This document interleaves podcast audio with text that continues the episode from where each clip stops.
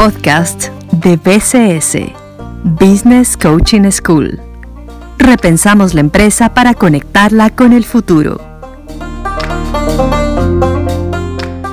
Muy buenas tardes, nos encontramos nuevamente en este espacio de podcast con Business Coaching School. Para realizar la segunda entrevista, en esta ocasión tenemos a Galo Galeana Herrera, él es de México. En este momento, él trabaja como consultor independiente en el Consejo de Granos de los Estados Unidos. Ha tenido una larga trayectoria en la industria de la energía, em, de hidrocarburos y demás empresas.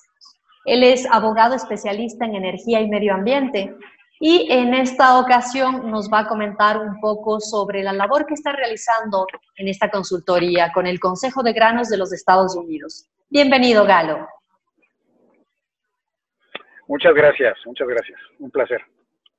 Coméntanos un poco qué actividad estás desarrollando con esta, eh, qué consultoría estás realizando con este Consejo de Granos de los Estados Unidos.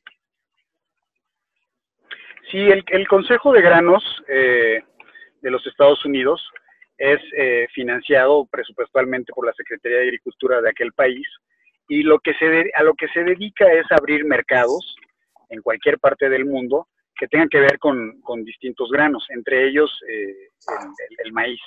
Eh, a mí me toca trabajar en la, en la parte del, maíz, eh, específicamente en un proyecto que tiene que ver con incluir los, el, el, bioetanol de primera generación, en este caso, el bioetanol de primera generación, como oxigenante en las gasolinas de México.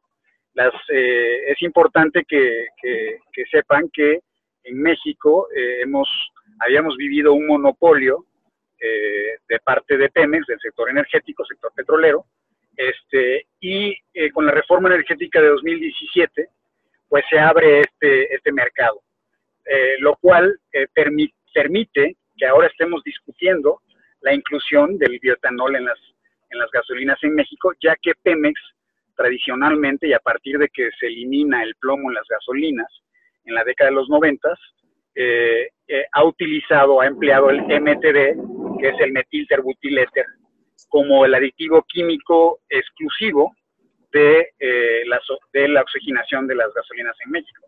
Ahora ya no, ahora ya ha cambiado, las reglas de juego han cambiado y ahora podemos empezar a hablar de otros, de otros oxigenantes, de otros aditivos, como el bioetanol, que tiene ventajas medioambientales muy interesantes. Correcto, es decir, que en esta eh, estamos tratando sobre el tema de los biocombustibles, ¿correcto? Es correcto. Ya, biocombustibles y en particular biocombustible líquido, correcto. Ah, perfecto, ya un poco para que nuestra audiencia nos vaya entendiendo a qué se dedica esta, esta empresa como tal. Entonces, dentro del trabajo que tú realizas, estás enfocado y uno de tus intereses también está relacionado con el tema del cambio climático. Eh, ¿por, qué, por, qué, ¿Por qué ahora se está pensando ya en trabajar específicamente con biocombustibles en un país que de alguna manera siempre se ha pensado que está bastante contaminado como es México? Sí, desafortunadamente tienes, tienes razón. Eh, nuestro país, eh, pues desde los 80 ha tenido un problema grave en la calidad del aire eh, sobre todo en la zona metropolitana del Valle de México, pero ahora y con el devenir de los años y, la, y el aumento exponencial de la población y de los vehículos, también por corredores industriales que se han estado desarrollando en el país, pues ha habido afectaciones, ha habido problemas eh, importantes de contaminación en la, en la, calidad del aire, ¿no? En, incluso en estados como Guanajuato, obviamente la zona metropolitana de Monterrey, de Guadalajara, etcétera, ¿no?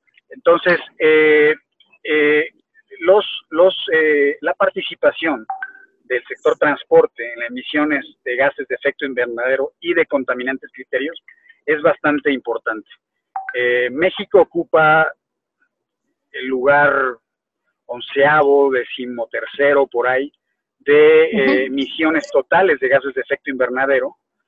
nosotros emitimos un porcentaje aproximado de 1.4 lo cual se traduce en alrededor de 660 millones de toneladas anuales de gases de efecto invernadero y los sectores que más participan pues este eh, es transporte sin duda transporte con un veintitantos, 22, 24%, y después el sector energético, después eh, la industria de mayor intensidad energética, como puede ser cementos, como puede ser este, industria siderúrgica, etcétera, etcétera. Entonces, a partir de, esta, digamos, línea base de emisiones de gases de efecto invernadero, se han establecido eh, en el marco del Acuerdo de París eh, una serie de compromisos que tienen que ver con la reducción tanto de gases de, efecto invernadero como de contaminantes climáticos de vida corta, como pueden ser el ozono o como son el ozono y el, carbono negro.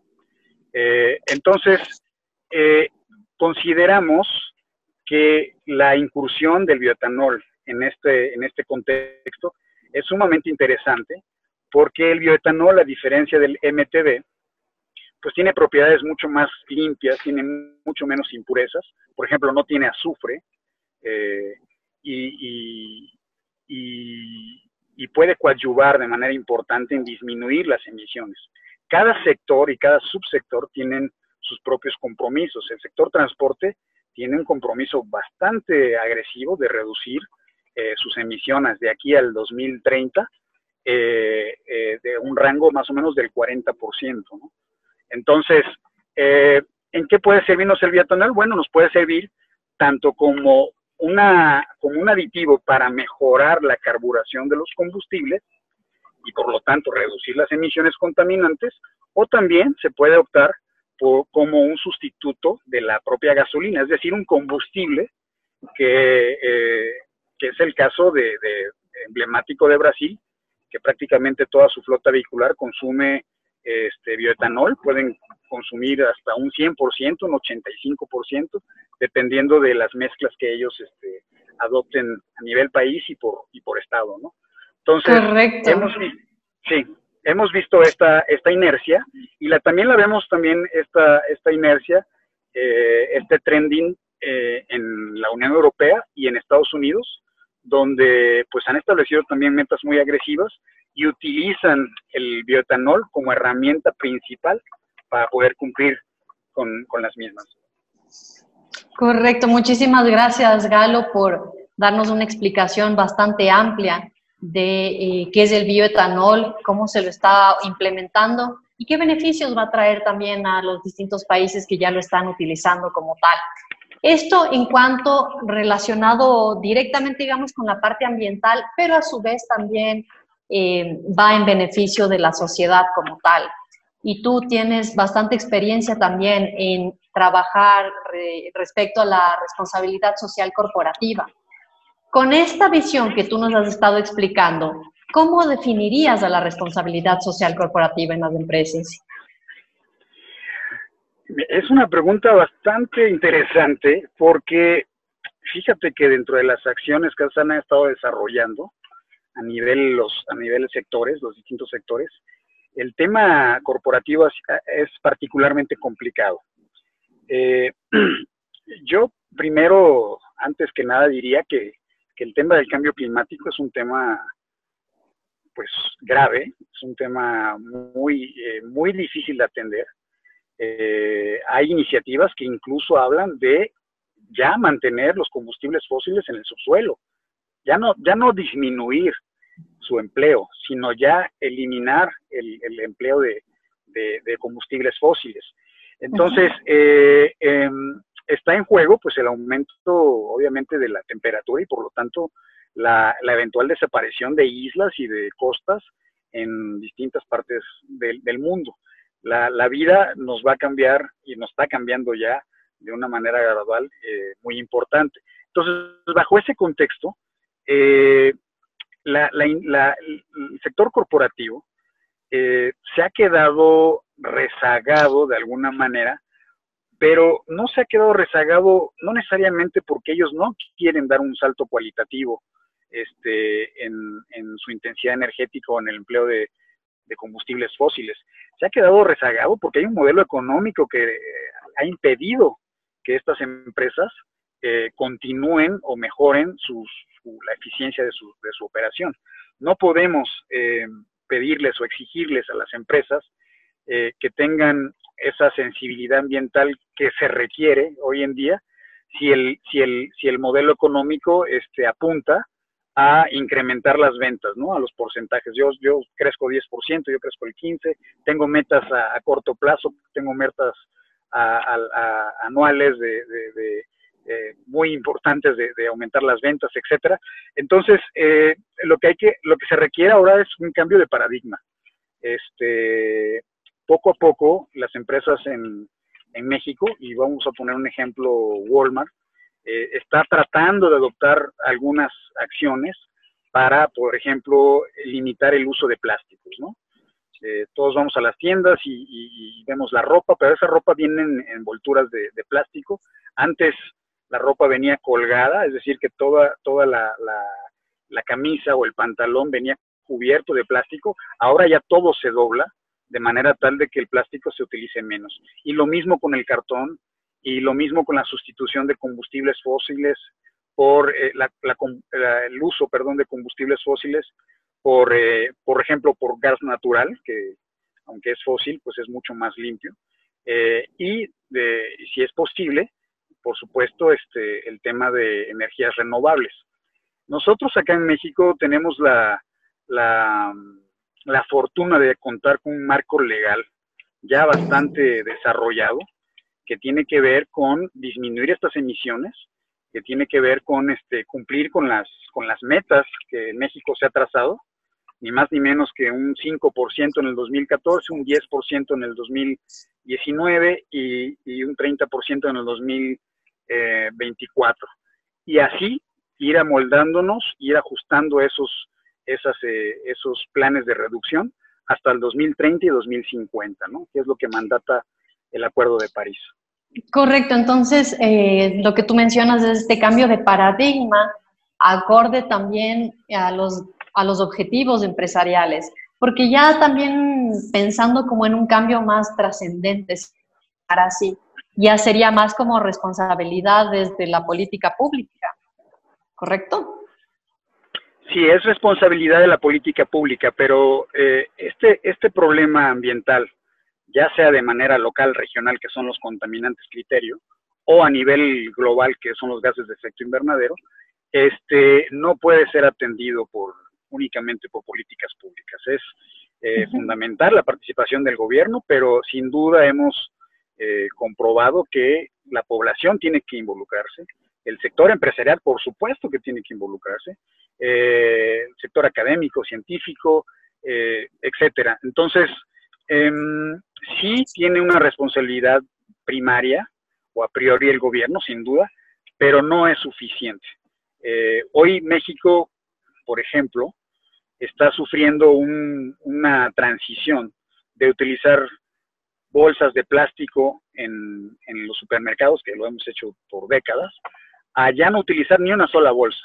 Esto acaba de iniciar en, la Ciudad de México y se va a propagar en, los diferentes, estados de manera paulatina, de manera gradual. Entonces son cambios muy fuertes que eh, donde tiene que participar la sociedad. Correcto. ¿Y cómo, cómo crees que eh, los ejecutivos que están trabajando en la responsabilidad social corporativa, cómo pueden lidiar con las demandas de los consumidores, del Estado, de los medios de comunicación? ¿Cómo, cómo realizar ese trabajo? Y ahí es donde está el detalle, ¿no? Porque justamente, ¿cómo lo van a hacer si su dinámica, si su lógica empresarial es vender, vender, vender e incrementar este, sus ganancias? Es, es sumamente complejo. Por eso, por eso utilizo la, la, palabra de cambiar de paradigma, porque seguramente en, en, los próximos años, nos guste o no, pues esto se va a dar. Eh, yo me imagino una industria muy diferente o, una, o empresas muy diferentes a la, o regidas por principios muy diferentes a los que rigen hoy en día las empresas. Eh, no es posible que haya empresas que tengan, que apliquen, por ejemplo, la obsolescencia eh, programada. Eso ya no, no, es posible. O sea, no pueden ellos diseñar productos que tengan su vida útil en los siguientes uno o dos años. Eh, seguramente en el futuro va a haber eh, una suerte de, beneficio para aquellas empresas que desarrollen productos con muchísimo mayor eh, duración, ¿no? Por ejemplo. Entonces, e, esa pregunta que me haces es, es sumamente compleja porque sí se requiere del concierto internacional, de la participación internacional del concierto de los estados, eh, porque no puede haber mercados de carbono en una parte del mundo y en otra no.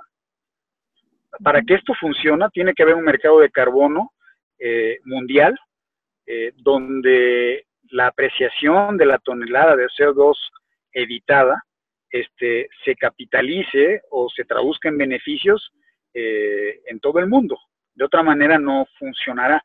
Entonces, yo creo que lo que estamos viendo ahora con estas manifestaciones fabulosas de los jóvenes, de los niños, eh, en, Inglaterra, este, lo que está haciendo Greta Thunberg, etcétera, este, es fabuloso porque son jóvenes que aún no están votando, pero que votarán, en menos de un lustro estarán votando y van a estar presionando, como lo han estado haciendo, eh, para que se emitan las emergencias de, pues de, caos climático, ¿no? Entonces, mirando un poquito, eh, sí, adelante, adelante. Mirando un poco, sí, mirando un poco más hacia el futuro, entonces, con la reflexión que tú nos haces ahora, ¿crees que las empresas que no empiecen a tener desde ya esa conciencia más ambiental, más preocupada también por la sociedad, ¿qué va a pasar con ellas? ¿Van de pronto los consumidores a dejar de consumirles? ¿Van a desaparecer? ¿Van a... ¿Qué va a pasar con ellos? No, no van a desaparecer. Tienen que cambiar, tienen que adoptar nuevas, este, nuevos mecanismos. Eh, ellos y nosotros. Eh, sí, sí puedo pensar que, va a haber un cambio en el mediano, eh, largo plazo, desafortunadamente, pero hoy en día tienen ya que cumplir, en el caso de México, con la ley de transición energética. Ellos, las empresas que consuman, eh, que son altos o grandes consumidores de energía eléctrica, por ejemplo, ya tienen hoy en día la obligación de cumplir con determinados porcentajes de, eficiencia. Si no es así, entonces hay un, hay un castigo. Se va a aplicar la filosofía de, de la zanahoria y del garrote aquellos que, colaboren, que coadyuven, que mejoren eh, la eficiencia de sus procesos, entonces van a tener beneficios y los que no lo hagan tendrán que comprar estos certificados de energía limpia o tendrán que asumir eh, multas que, bueno, eventualmente los van a orillar a hacer las inversiones necesarias. Esto desde el lado, desde el punto de vista de, energía eléctrica. Ahora, desde el punto de vista del consumo de, de los bienes, de los bienes este, vamos, este, llámese, pueden ser los granos, estamos hablando del consejo de granos, pueden ser los granos o pueden ser toda la materia prima que se requiere para elaborar sus productos, seguramente que eh, a, la, a, la, vuelta de la esquina van a empezar a iniciar a desarrollar normas oficiales mexicanas eh, obligatorias a nivel nacional para que eh, esa producción se realice con criterios de sustentabilidad. Entonces, estamos hablando de una metamorfosis, no estamos hablando de, abandonar el, eh, sí abandonar el consumismo tal y como lo conocemos, sin duda, pero no estamos hablando, hablando, de abandonar las tiendas o abandonar eh, los satisfactores que tanto necesitamos. Entonces, estamos hablando de un cambio en el sistema de los valores empresariales como tal.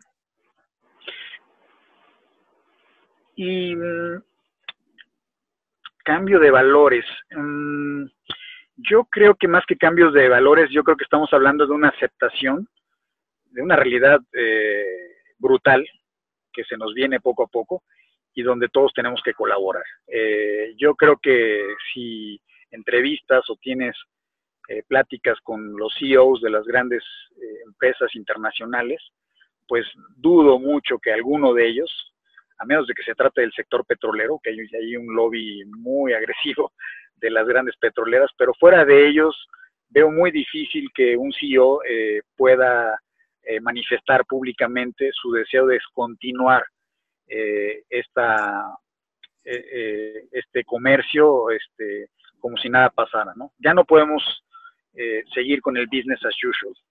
Entonces yo creo que los valores van a cambiar, pero no cambian necesariamente por arriba, por el lado de los CEOs, de los grandes empresarios. Va a cambiar por la fuerza que se está generando abajo, en la base. Correcto. Y tú em, has trabajado, me, indicabas, en la empresa, en, eh, en, el sector petrolero también, ¿no es cierto? Correcto, así es. Ya, y ahí enfocado específicamente en la parte social, ¿qué trabajo has desarrollado con mayor fuerza? Sí, ha, habido, ha habido varias, este, varios proyectos. Eh, eh, sin duda nos hemos quedado cortos, eh, faltan muchas cosas por hacer, pero sí también hay, hay ciertos logros. El sector petrolero, tradicionalmente, en México, no ha considerado, no ha volteado a ver la variante ambiental. Esa es, esa es una realidad y creo que es una realidad desafortunadamente generalizada.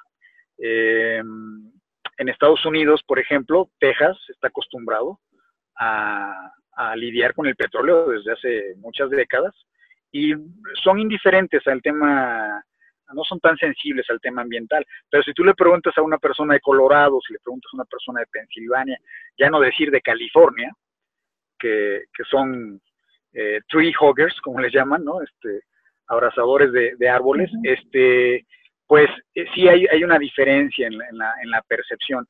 Y México no se escapa de eso. Yo creo que eh, lo que ha hecho la Agencia de Seguridad Energía y Ambiente en sus escasos cinco años de vida, es una agencia que se creó precisamente en la, en la reforma energética, es un mandato de, de, la reforma energética, pues tiene esa variable que antes no se tenía, la, la, variable ambiental. Eh, por tradición el sector seguía bajo criterios de productividad y no necesariamente el medio ambiente. Ahora esta agencia tiene esa doble cachucha, por así decirlo, y además de los aspectos de seguridad, además de los aspectos de productividad, siempre va a estar asociado el criterio ambiental.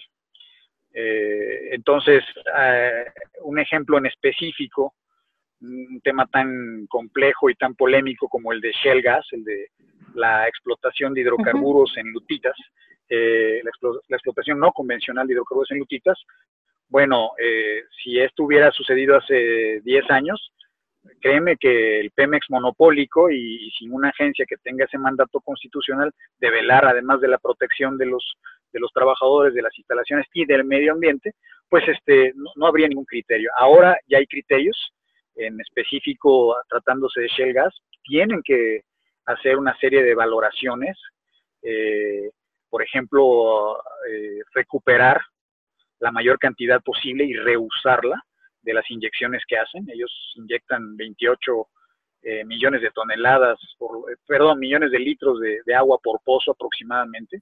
Bueno, ahora ellos tienen que recuperar un porcentaje sustancial de eso. Tienen que invertir en plantas de tratamiento de, agua. También tienen que adoptar equipos altamente eficientes para quemar metano. El metano, les recuerdo que es un gas de efecto invernadero, invernadero muy agresivo, hasta 28 veces más potente o con mayor capacidad de calentamiento que el propio eh, CO2. Eh, entonces también tienen que hacer eso, tienen que hacer una línea base ambiental que hay en, el, en, digamos, en la perimetría de, la, de la pera, de la, de la instalación para extraer los hidrocarburos, si hay un río, si hay eh, arroyos, si existe algún este, em, bien ambiental eh, importante, relevante. Eh, tenemos nosotros en México como un país megadiverso en, en, flora y fauna, este, muchísimas, centenares de, especies que están en peligros o, o amenazados a la extinción. Entonces, todos estos aspectos que, te estoy comentando tienen que ser ahora valorados. ¿Aumenta el costo de la operación? Sin duda, lo aumenta, pero eh, cabe señalar que todas las iniciativas eh, legales, tanto de leyes como de normas, tienen, deben de tener su manifestación de impacto regulatorio, que es un análisis económico que debe determinar que las acciones que, aunque, aunque encarezcan el proceso, las acciones que se lleven a cabo, pues son, eh, son mucho mejores que eh, no llevarlas a cabo desde el punto de vista económico, ¿no? Estamos hablando de la salud pública, estamos hablando de contaminación de mantos freáticos, del aire, etcétera. Entonces, eh, en la CEA hoy en día se está dedicando a eso y creo que lo ha hecho muy bien y hay mucho por hacer todavía. Correcto, ya muchos países están implementando y haciendo cumplir más que nada estos planes de manejo ambiental. Les recordamos que estamos en entrevista con Galo Galeana Herrera, él es consultor independiente de México. Este momento trabaja en una consultoría con el Consejo de Granos de los Estados Unidos y nos está hablando un poco sobre el tema de la responsabilidad social corporativa en las distintas empresas y con toda su trayectoria que ha tenido. Enfocándonos ya en este inicio de año, en el 2020, que no a manera de consejos, sino como de pronto de recomendaciones para todas las personas que están trabajando específicamente en el tema de responsabilidad social corporativa, ¿qué les dirías? Bueno, yo les diría que eh, se encuentran en una área estratégica, que el tema ambiental es una gran ola, y que se tienen que subir a la cresta, no tienen que evitar la ola, tienen que subirse a la cresta de la ola y desarrollar iniciativas para eh, mejorar la eficiencia de cada una de las empresas. Eh, el driver muchas veces, o la mayoría de las veces, no es ambiental, el driver es económico, pero incluso ahí hay bastantes, eh, hay mucha, son compatibles el driver económico y el ambiental, porque en la medida en que ellos eficientan sus procesos, van a ahorrarse eh, dinero, pero también van a dejar de emitir eh, gases contaminantes. Entonces, yo les diría a ellos, eh, prepárense, métanse a las tripas de sus negocios, no hay de otra, no es un tema, hay soluciones ya globales para, para problemas este, locales, además, pero no, es, no es una receta eh, o en todo caso hay muchas recetas, y solamente ellos tienen la posibilidad y el conocimiento y la experiencia para adentrarse en los procesos a tal grado de que identifiquen dónde están, dónde se están excediendo, dónde están generando mayores consumos, mayores gastos y por lo tanto mayores emisiones. Y puede ser tema tan, tan sencillo como de limitar, por ejemplo, una estructura que dé paso a la luz eh, solar, energía solar, y no poner techumbre oscura y, por lo tanto poner luz y alumbrado en, sus, unidades de trabajo, ¿no? Y de manera innecesaria. Eh, y así como, como esos, muchos otros, ¿no? Entonces, pues yo les diría que bienvenidos, que están en, un, punto crítico y que yo les invito a que se hagan eh, sean partícipes a este gran cambio que debe de venir.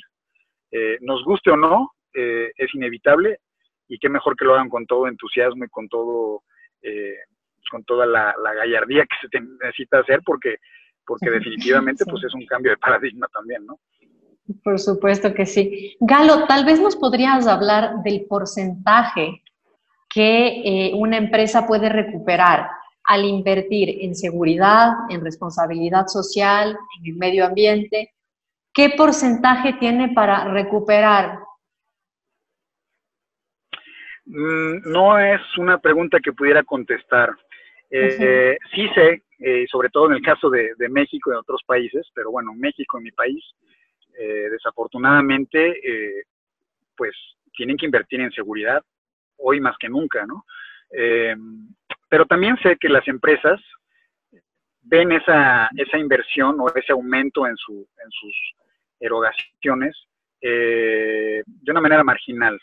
En realidad, eh, muchas empresas tienen márgenes suficientes como para poder avanzar más, tanto en la responsabilidad social como la ambiental, eh, y ser y, cambiar en sus, en sus este, prácticas. No te podría hablar de un porcentaje, francamente, mentiría. Eh, lo que sí te puedo decir que las acciones ambientales tienen ese sustento de análisis económico, eh, no necesariamente, por supuesto, no pensando en la empresa per se, sino pensando en el, en, el común denominador, en la, en la gente, en el pueblo, ¿no? Entonces, desde ese punto de vista, eh, se deben de sentir tranquilos en que las inversiones pues van a, van a, lejos de ahuyentar a, los, a sus consumidores, pues los van a alentar a que consuman más en ellos. Muchísimas gracias, Galo, por acompañarnos en este espacio de entrevistas para Business Coaching School. Él es consultor independiente del Consejo de Granos de los Estados Unidos, Galo Galeana Herrera desde México. Muchísimas gracias por acompañarnos. Andrea Vallejo en esta tarde les acompaña en esta entrevista. Gracias. Podcast de BCS, Business Coaching School. Repensamos la empresa para conectarla con el futuro.